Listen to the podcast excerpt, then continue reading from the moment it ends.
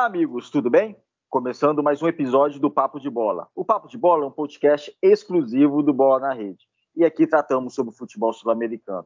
Meu nome é César Marim, que estarei no comando desse episódio.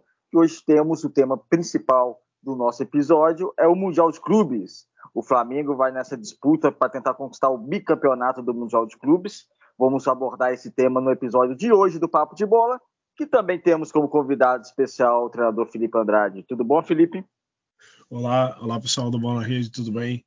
Olá César, obrigado mais uma vez por, pelo convite. É sempre uma honra estar aqui compartilhando o, o conhecimento com os amigos e discutindo sobre os, os, campeonatos, as equipes, os times, como é que está a preparação.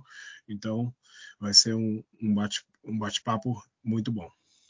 Valeu. Sim, sim, Felipe. E como já disse, hoje vamos falar do Flamengo, porque estamos tá perto da competição mais importante para o clube brasileiro, né? Sabe, o clube brasileiro ele investe, ele sonha com esse mundial de clubes, talvez sonha mais até do que os clubes europeus, mas para a importância que o mundial de clubes tem, não só para o futebol brasileiro, para o futebol sul-americano, é aquele sonho de consumo, porque você sai de uma Libertadores da América, onde os clubes brasileiros nos últimos, nos últimos anos são os favoritos, vai para o Mundial de Clubes, que nunca um clube brasileiro é o favorito à conquista, né?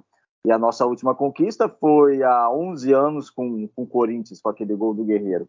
Então, assim, tem bastante tempo também, então vai ser realmente um, um, uma disputa bem, bem assídua. É, antes de entrar nessa questão do Mundial de Clubes em si, Felipe, é, como é que você está analisando esse início de trabalho do Vitor Pereira? Teve essa derrota na Supercopa do Brasil, que foi o jogo mais duro e mais difícil que o Flamengo teve na temporada, talvez o único jogo assim realmente mais duro que o Flamengo teve na temporada, um jogo que o Flamengo deixou a desejar em vários momentos da partida, acabou perdendo por 4 a 3, foi um grande jogo, o Palmeiras foi melhor, é, mas o Vitor Pereira há um mês no clube, perdeu esse título e agora já em preparação para o Mundial. Como é que você analisa essa chegada do Flamengo para o Mundial e o início de trabalho do Vitor Pereira? Olha, é, essa é, é, um, é um trabalho que, de, que difere várias opiniões. É claro que é, né, são várias visões, porque são muitas coisas ao mesmo tempo, não é?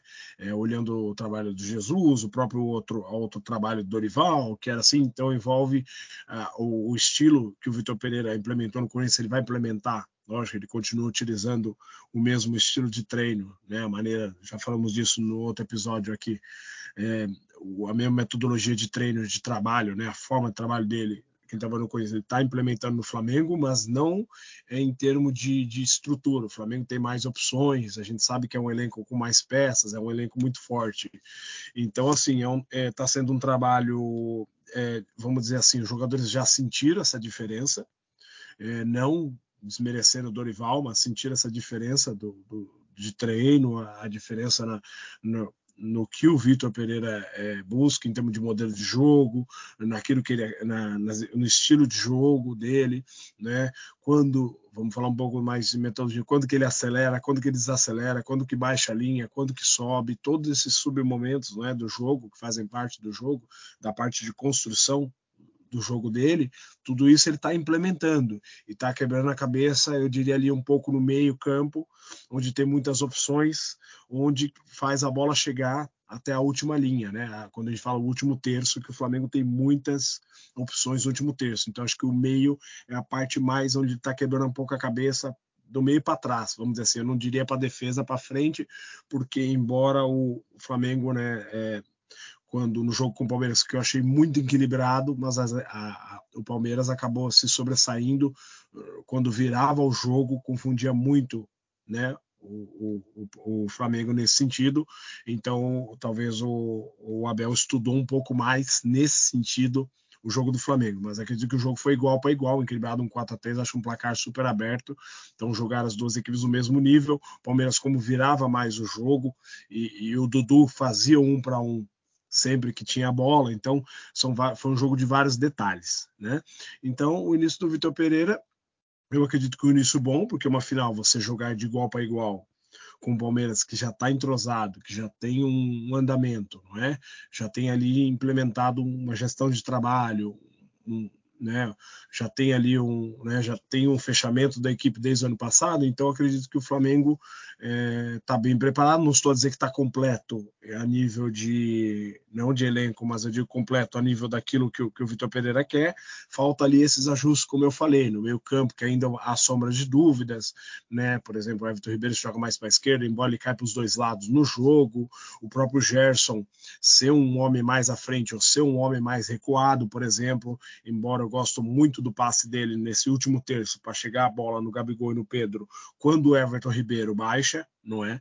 Então o Gerson que acaba subindo e não subindo os dois, deixando esse espaço no meio, né? Talvez no jogo contra o Palmeiras o Abel explorou essas subidas do Flamengo e explorou esse espaço, né?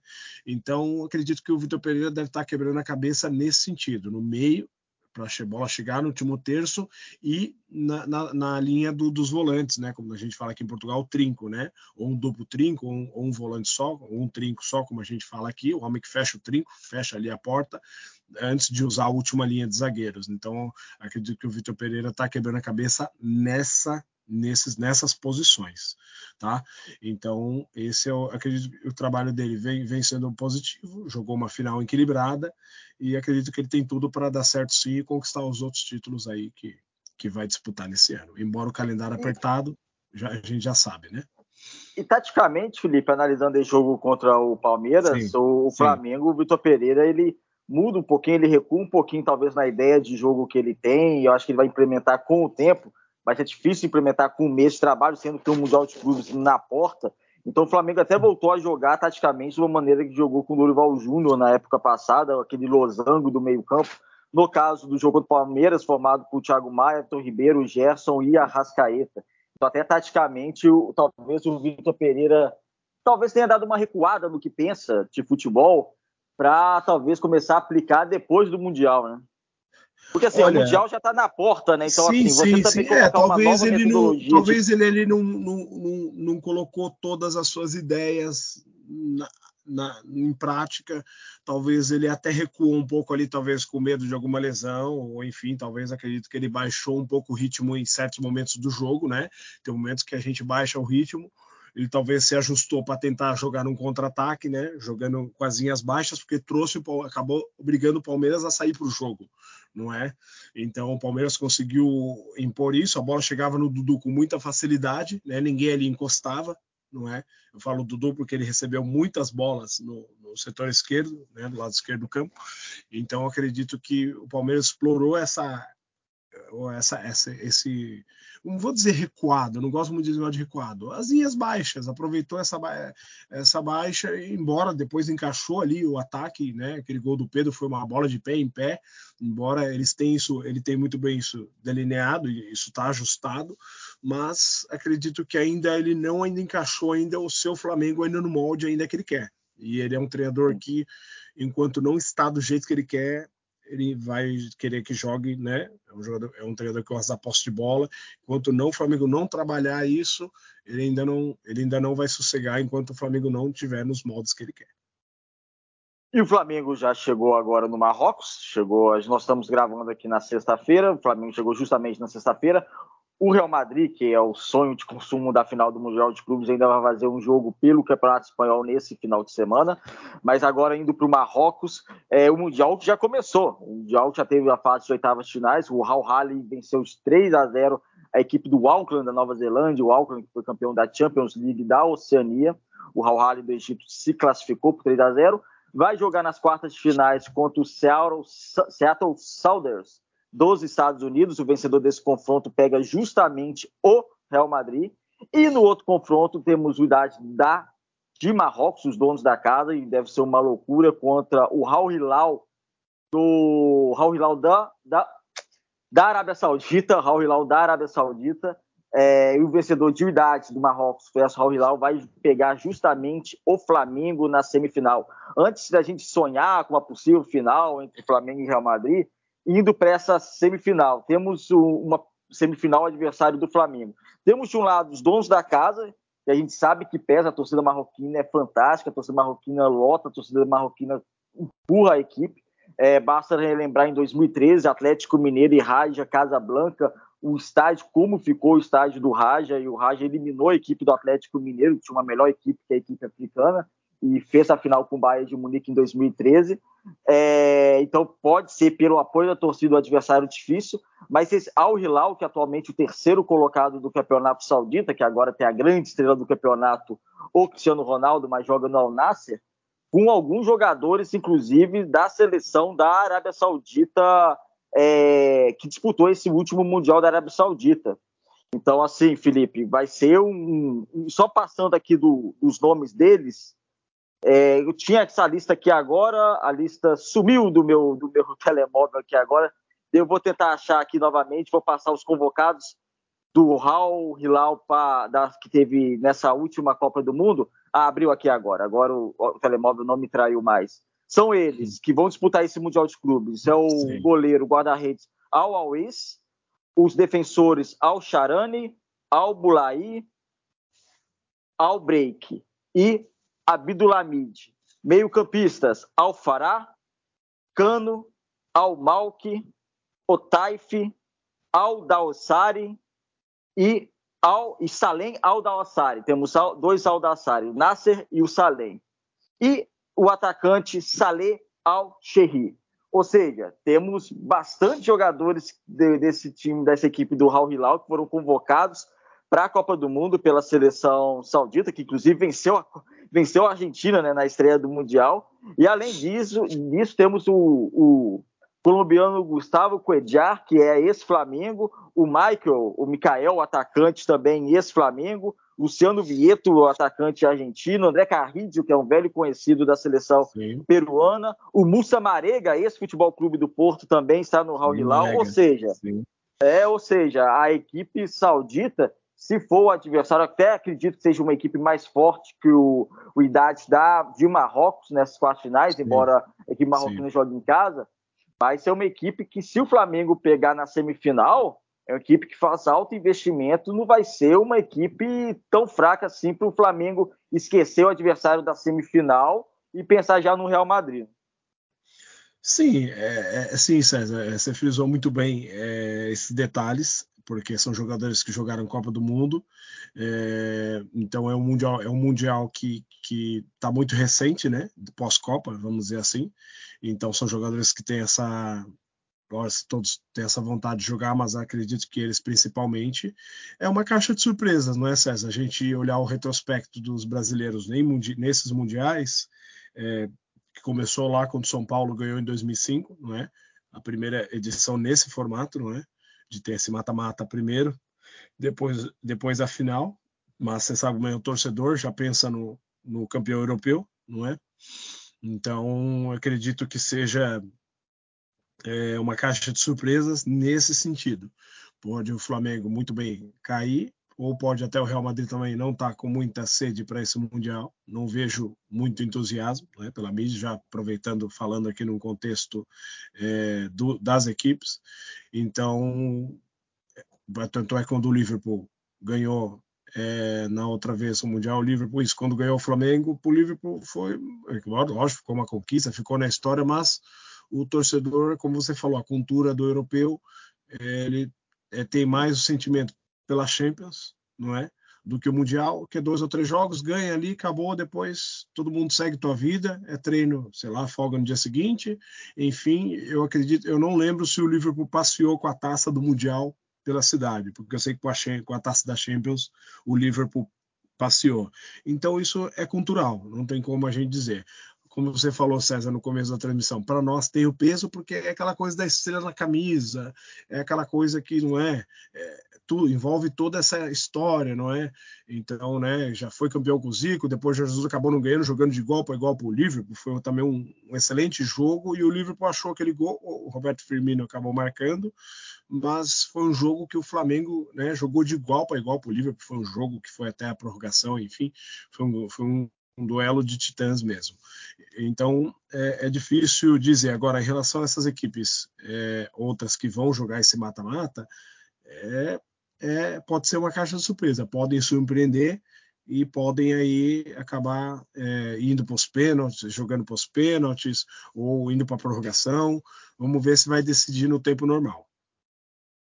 É, então assim, o adversário que realmente o, a equipe do Flamengo, se pegar realmente o Raul Hilal, é atualmente terceiro colocado no Campeonato Saudita, um adversário que, que não é como se diz aqui no Brasil uma carne assada, é um adversário bastante duro, bastante complicado. Então a, a equipe saudita é uma equipe bastante forte, vai disputar o título com o Al Nassr, Al Nassr de Cristiano Ronaldo, Al Nassr de Anderson Talisca, esse Benfica que faz muito tempo, faz épocas atrás de épocas muito fortes, muito boas, mas passou muito tempo na China, agora está no futebol do Oriente Médio com certeza há muito tempo ele já merecia estar jogando em outro centro, outro centro mais forte como a Europa, em um grande clube, uma grande liga.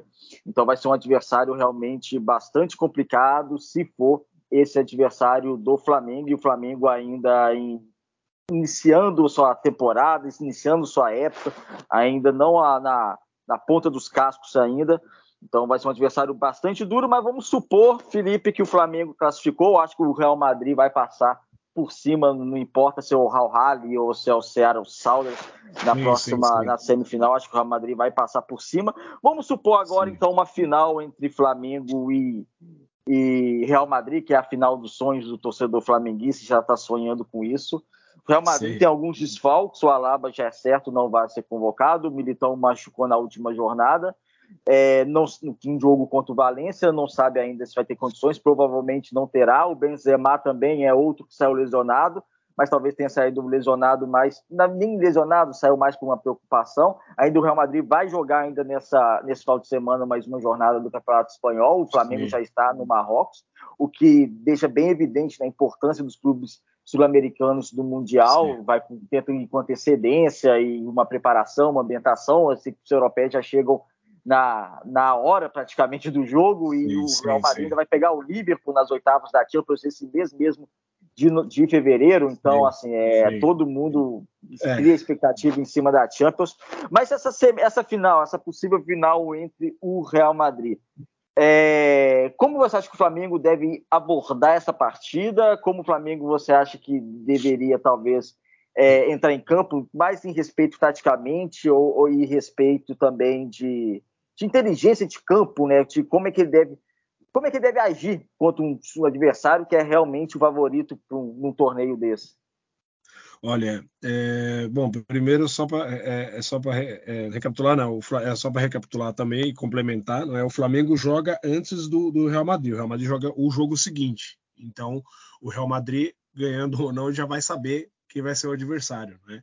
Então, o Flamengo, né? Ele vai ficar à espera do, do, do, vencedor. O Flamengo joga primeiro, né? Como você falou, como o Real Madrid já está mais perto, tem ali um dia a mais, enfim, eu digo um dia a mais, né? Já vai saber primeiro, né? Então, o Flamengo que vai saber depois com quem vai jogar, né? Só, só frisando esse detalhe. Sim. Assim, César, o que eu conheço do Carlo Ancelotti, é, que é o treinador atual do Real Madrid, ele joga, ele, ele muda muito a forma de jogar conforme o grupo que ele tem, tá? No PSG, ele jogava de uma maneira digitar o ritmo do jogo, né? E digitar o ritmo do jogo da equipe. Com o Real Madrid na primeira passagem dele, que ele ganhou a Champions, ele, ele gosta de jogar é, de uma maneira é, de, de, uma maneira é, é fechando a, a, a, a, bola, né? Joga de maneira é, reativa, rea, é, baixa quando, quando der e joga em contra-ataque quando der. Então ele costuma baixar e, e jogar na posse quando der, então ele muda muito taticamente. No PSG ele joga de outra maneira, o Real Madrid joga de maneira. Então o, o Ancelotti ele tem muita, muitas variações com as equipes que ele treinou. Então é um técnico que, que procura essa, essa, essa, esse jeito de jogar. Então ele provavelmente vai estudar o Flamengo agora. É lógico que essas, esses jogos e essas alterações que ele tem aí por contusões, não é? Essas lesões, essas baixas, vamos dizer assim, como diz aqui em Portugal, essas baixas que ele vai ter para a equipe pode sim afetar sim é, o, o, os vamos dizer assim os 11 inicial, não é? Como já ao lado do Flamengo, o Vitor Pereira vai ter que vai ter que é, buscar realmente jogar no ritmo forte já no primeiro minuto. Não acredito que o Vitor Pereira jogue recuado eu acredito que ele vai marcar a saída de bola mesmo Real Madrid para tentar marcar o primeiro gol e tentar se fechar. Mas a partir do momento que você se fecha também, você acaba é, obrigando o adversário a subir. para ligar um possível contra-ataque. Então, quando você baixa, César, você obriga o seu adversário, você vai dando campo para ele vir com a bola. Quando você ganha a bola, você conseguir acelerar o contra-ataque e pegar o campo deles com menos jogadores. Então, é, é entendeu? Como o Brasil é, jogou com a Croácia, só fazendo aqui um parênteses. O Brasil é, não soube ligar o contra-ataque, baixou muito, não é? Subiu, né? E o Neymar falando para voltar, não baixou. A Croácia foi lá e fez o gol. Eles já sabiam se o Brasil que o Brasil ia baixar quando, quando o Brasil fez o gol. Entende, César? E, só que o Brasil não encaixou o contra-ataque para essa segunda bola entende? Então, eu acredito que o Vitor Pereira vai marcar em cima, vai marcar a saída de bola, não vai dar espaço para o Real Madrid jogar. Eu acredito que ele vai aderir essa essa jogada. O Real Madrid, eu acredito que sim, vai baixar, não vai marcar a saída, vai ficar encolhido esperando o Flamengo atacar para quando o Flamengo errar, o, o Real Madrid encaixar um contra-ataque e, e, e tentar surpreender numa superioridade numérica ou num 3 para 2, num 4 para 2, nesse contexto. Não acredito que o Real Madrid marque a saída de bola do, do, do, do Flamengo. acredito que o Flamengo, sim, vai marcar lá em cima, vai pressionar alto para tentar marcar o primeiro gol. Esse é o, é o cenário que eu vejo. É isso, amigos. Terminando mais um episódio aqui do Papo de Bola, na torcida pelo futebol brasileiro, na torcida pelo futebol sul-americano, que o Flamengo consiga surpreender e traga para o Brasil esse título de Mundial de Clubes, algo que não conquistamos desde 2012, quando o Corinthians bateu o Chelsea na grande final, o gol do peruano Paulo Guerreiro. Obrigado, Felipe. Até a próxima semana, amigos. Se vocês gostaram desse episódio, divulguem com os amigos esse projeto de podcast aqui do Bola na Rede. Fiquem todos bem, fiquem todos com Deus e até a semana que vem.